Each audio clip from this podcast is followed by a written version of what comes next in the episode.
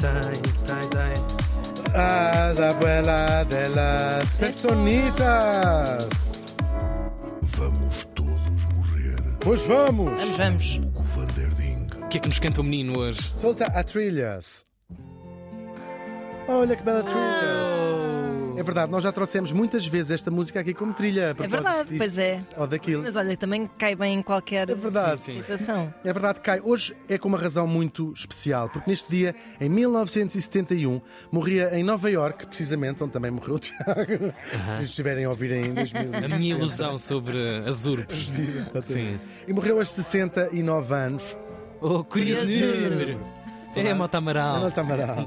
Falamos do músico americano Louis Armstrong. Ah, portanto, Ah, bem, o então, paizão da disto hoje é. Ok. Eu estou a dizer Louis, que é como diz a maior parte das pessoas, e é como se lê este nome em inglês, Louis, mas o próprio dizia Lewis. Há uma prova provadíssima na música Hello Dolly, que podem ouvir já a seguir. Ah, ele diz claramente Hello Dolly, this is Lewis. Dolly, portanto era como ele, como ele se chamava. Mas vamos chamá-lo por Louis, que é como a gente gosta. Por Lulu. Lulu, o nosso Lulu. Lulu nasceu em 1901 em New Orleans. Ui, Louisiana, era uma coisa Já rica. estiveste em New Orleans? Nada, nada. Ah, mas não, não, não, faz não, essa não. viagem. Sim, mas imagina Louisiana no Não, século, não século XIX, devia ser uma rica coisa. É verdade. Ficou um bom molho só para o frango, de resto. acho que- Mas é uma belíssima cidade de New Orleans Sim, e o sim, berço, claro, o um berço de berço tanta coisa, sim, claro. identidade negra, Aliás, pelo menos é- musical da Sim, América. é o berço do jazz, lá, claro. o berço do jazz, que nasce aqui quase, muito quase contemporaneamente com, com ele, mas ele não nasceu em berço de ouro, falando em berços, não é? Pelo contrário, ele nasceu no The Battlefield, que é um famosíssimo bairro de New Orleans, onde vivia gente muito, uma coisa mesmo muito sinistra, com muita criminalidade, onde vivia grande parte dos negros de, de Uhum. New Orleans. O pai abandonou a família e ficou com a mãe, que não tinha sequer 18 anos ainda na altura, a tomar conta dele e de uma irmãzinha. A vida não era nada bonita mesmo ali. A mãe teve que fazer uma data de coisas incríveis para sustentar estes dois filhos, enfim, uma vida mesmo triste. Até que ele encontra uma espécie de lar, aqui simbólico, na casa de uma família judia, onde a mãe, entretanto, arranjou trabalho, e foi o pai dessa família, um homem que ele eh, vai admirar para sempre, eh, o resto da sua vida, o Louis Armstrong. Ahm, lhe ofereceu o primeiro instrumento, que era uma corneta. Uma corneta não é completamente uma corneta que tem, também, também tem assim umas teclasitas, mas é uma corneta, que foi o que ele tocou durante uma data de anos no início da sua carreira, era o instrumento dele, era ah, a corneta. Depois, um dia, aquelas coisas de miúdos, ele vem para a rua, se- rouba a pistola do, do tipo e dá assim uns tiros para o ar, não, não, magoa ninguém. Só que a polícia passa e ele vai passar uma temporada num centro de detenção juvenil, onde é tratado abaixo de, de- de cão. Levava na corneta, mas também, por outro lado, Era, Aprender. Dava forte, não é? Num instrumento à série forte na depois. Estava forte na corneta e levava na corneta. E foi formativo, porque havia uma bandazita dos miúdos né? e ele lá eh, tocou a corneta. Grande ordem dos reclusos pequeninos. É estás a ver? verdade, sim. Dixie, Dixie Band. estás a ver? A vida depois disto ainda vai ter uns, uns, uns trambolhões, claro, ainda vai ter assim umas coisas, umas, quando sai do centro ainda vai andar assim um bocadinho aos caídos, até que se apaixona por um género de música que estava a nascer e que se ouvia nos bares de pouca reputação de New Orleans. Começou nos bordéis de New Orleans eh, o, jazz, claro. De pé para cima, não é? Sim, para baixo. para baixo, sim, Sim. Ele vai começar a carreira a tocar em barcos, daqueles barcos que sobem e descem os rios. Tinha assim umas bandas e eles. Sim, o Douro. Subir o Douro lá da zona, não é? Peso da régua. Não, era jazz que eles tocavam. Mas não era só a tocar, aliás, pelo contrário. Não sei se têm presente, ele inicia a sua carreira como vocalista. É aquilo que ele fez durante uma parte do tempo. Ahm, e, e depois ele vai ser mais famoso como, como vocalista do que como instrumentista, até bem entrado na, na carreira. E também vai mudar de instrumento, como sabemos, da corneta, ele vai passar para o trompete. E essa dedicação custou-lhe caro. Ele tocava com tanta força que sofreu a carreira toda com feridas gravíssimas na, na boca, como imagina, não é? Nada fácil. E não é que a fama tenha posto fim aos seus problemas com a lei. Nos anos 30. Graças a Deus. Não, graças a Deus. Graças a Deus. Passou nove dias na cadeia porque foi apanhado a fumar marihuana nas traseiras. Já era famoso. No Cotton Club, em, na Ah, Califórnia, claro. a dar umas passas entre. Com certeza, que- mas o que é que uma pessoa havia de fazer no Cotton Club nessa altura? Tal e qual. Claro. Só que eu vou dizer, nos anos 30 é capaz de ter sido a primeira grande estrela a ser presa por, eh, por consumo de droga. Porque Sim, não, sim, sim, assim, não era uma coisa comum eh, prenderes a Ava Gardner, Pois, andar uma linha. Não, e, e a quantidade de opiáceos Nessa mesma década, Ah, sim. Pois, distribuída entre as estrelas do cinema então. Sim, mas não era, um- era um assunto tabu, não. Pois, claro. Ele foi mesmo preso. E não, Mas não- aqui a cor, a cor do próprio protagonista Claro, sim. e o género musical que, Sim. que hoje em dia tem um, um glamour aos nossos olhos, mas na altura era considerada É e tipificada como música do diabo, do Fala- demónio. Falaremos disso, sim, mais adiante. Esta passagem pela prisão não, não lhe serviu de lição. Também nove dias. Fumou erva o resto da vida. Graças a E Deus. justificando, parte a dois, dizer sim. assim, não, filho, isto é quando eu consigo ter assim um momento de paz e estou com a minha cabeça a pensar na coisa, né? Para vos aturar a todos. Depois, ah, por isso, e foi uma pessoa cheia de sucesso. Parem de dar maus conselhos aos vossos filhos. Depois vamos avançar mais rapidamente porque é quase história o que eu vou contar, ou é a história que eu vou contar. Chicago, a fama, os concertos, as bandas, os duetos com ela Fitzgerald, talvez mais famosos, gravaram três álbuns juntos, os filmes, ele fez muito cinema, televisão, o rádio, até se tornar uma das maiores estrelas da música do século XX, como, e claro, uma das figuras fundadoras do jazz. Eh, intérpretes de tantos temas que são os clássicos, What a Wonderful World, que estamos a ouvir, o Hello Dolly, que já aqui falamos, On the Sunny Side of the Street, Dream a Little Dream of Me, ou, ou, ou podíamos ficar aqui o resto do dia a lembrar. E o seu talento e a sua fama nunca pararam de crescer, até ao dia em que ele morreu. Ele morreu de um ataque cardíaco a dormir, também é uma morte bonita, não é? Tão bom. Fixe, é ótimo. Ah, ele não parou mesmo nunca de se tornar cada vez mais famoso. Aos 62 anos, portanto, pouco tempo antes de morrer, tornou-se a pessoa mais velha a ter um número 1 no top com o Hello Dolly. Como curiosidade, ele nunca viu o mesmo acontecer com este What a Wonderful World. Foi um flop na altura, enquanto ele era vivo, e só vai ser redescoberto em 1987 com o filme Good Morning Vietnam, quando Pois isto entra. é, E, é. e rebenta Ah. nessa altura. É e hoje é o clássico que mais, mais É de chorar a interpretação a- desta música no, no É- filme, a narrativa é do lindo, filme. porque esta canção música é tem sempre uma leitura eh, contrária ao que ele está a dizer uma coisa e nós imaginamos cenas de guerra, de incêndios, Yeah. que já foi usada também nesse- nesses sim, contextos. Ah, mas ainda não contei tudo. Ele foi também uma influência fundamental na chamada Harlem Renaissance, a renascença do Harlem. Yep. Que é um movimento importantíssimo.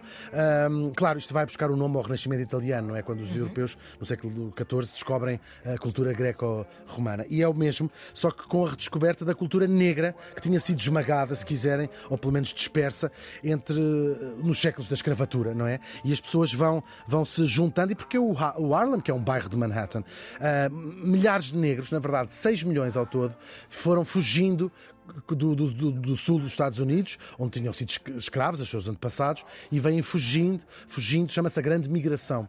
Fugindo, não, mu- mudando para o norte. 6 milhões de pessoas fizeram este caminho. E muitas delas, sobretudo os artistas, foram desembocar, se quiserem, aqui ao Harlem, que vão transformar na capital cultural, a par com Paris também, do- da, da- da- da comunidade negra eh, desta, desta altura. Isto começa nos anos 20 e 30 e é um ninho de atividade cultural. Está-se a reescrever, a reinventar a cultura, a cultura negra, a música, a literatura, a dança, as artes plásticas, o teatro, a moda, também a política. É daqui que saem muitos dos ativistas dos movimentos dos direitos civis, que só no, no meio dos anos 60 vão conseguir que, que a América Grande deixe de ser segregada. É Yeah. verdade, um delay gigantesco, 100 anos depois, se Claro. quiserem, da, da- da abolição da escravatura. São incontáveis os artistas que encheram estes anos do Harlem, incontáveis. Mas como estamos a falar de música, vou lembrar só alguns também músicos.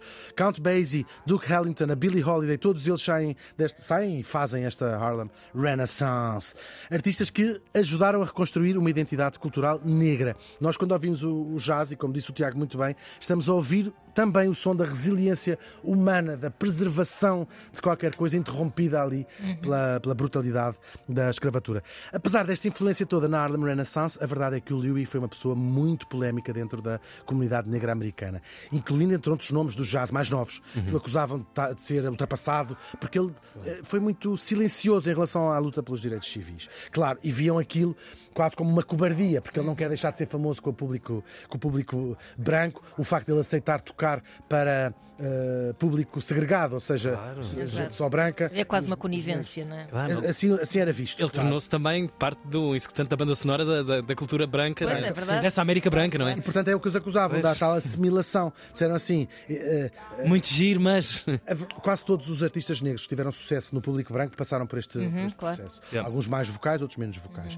Também é verdade que ele de facto nunca foi muito vocal nestas questões. Há uma muito notória exceção. Eh, e eu vou contar. O ano era 1957, a cidade era Little Rock, no Arkansas. No Arkansas. Já falámos de- desta cidade também há pouco tempo.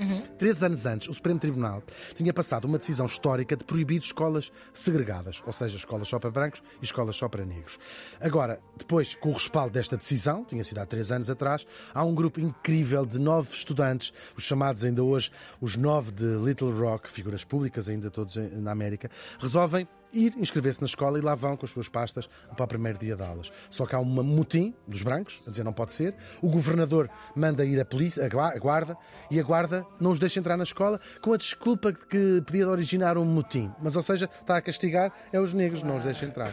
E aqui é a primeira vez que o Louis Armstrong é muito vocal. Critica o presidente Eisenhower na altura muito violentamente. Ele tinha sido feito embaixador cultural americano e estava prevista uma daquelas operações de charme à União Soviética que os americanos começaram a fazer até culminar com o encontro entre o Kennedy e o Khrushchev, onde a Jackie Kennedy passou horas a discutir literatura francesa com o Khrushchev. E o Louis Armstrong disse: não vou, disse publicamente, não vou, não vou à União Soviética, porque quando me perguntarem como é que é o meu país, o que é que querem que eu vos diga? Impe- Impecável. E graças a ele e a outras pessoas também, de facto, o Eisenhower resolve, resolve tomar uma atitude, manda sobrepõe-se ao governador, torna aquilo uma questão federal e os nove de Little Rock conseguem finalmente ir à escola e é verdadeiramente o final da segregação ah, das escolas do- na, na- na América. Ainda assim, a imagem que muitos guardam do Louis Armstrong é de um homem que de facto nunca quis comprometer o seu sucesso ah, junto dos brancos com, com uma luta ativa. Mas há um dado novo que eu descobri, não fui eu que descobri, mas que ah, não, é- é ainda muito conhecido.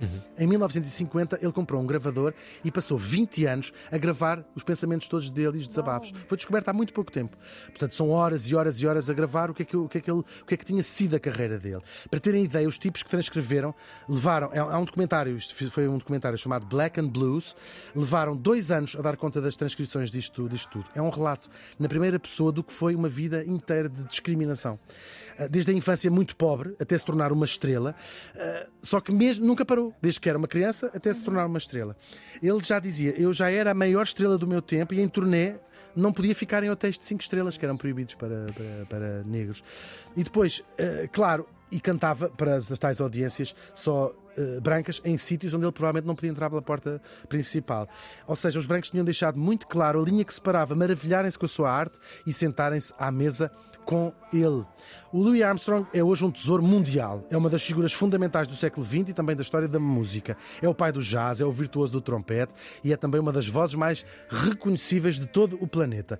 Passarmos por cima das circunstâncias em que ele viveu seria a maior injustiça que nós lhe poderíamos, de facto, fazer. O Louis Armstrong morreu faz hoje 52 anos. Much more than I to myself, Vamos todos morrer com Hugo Van der.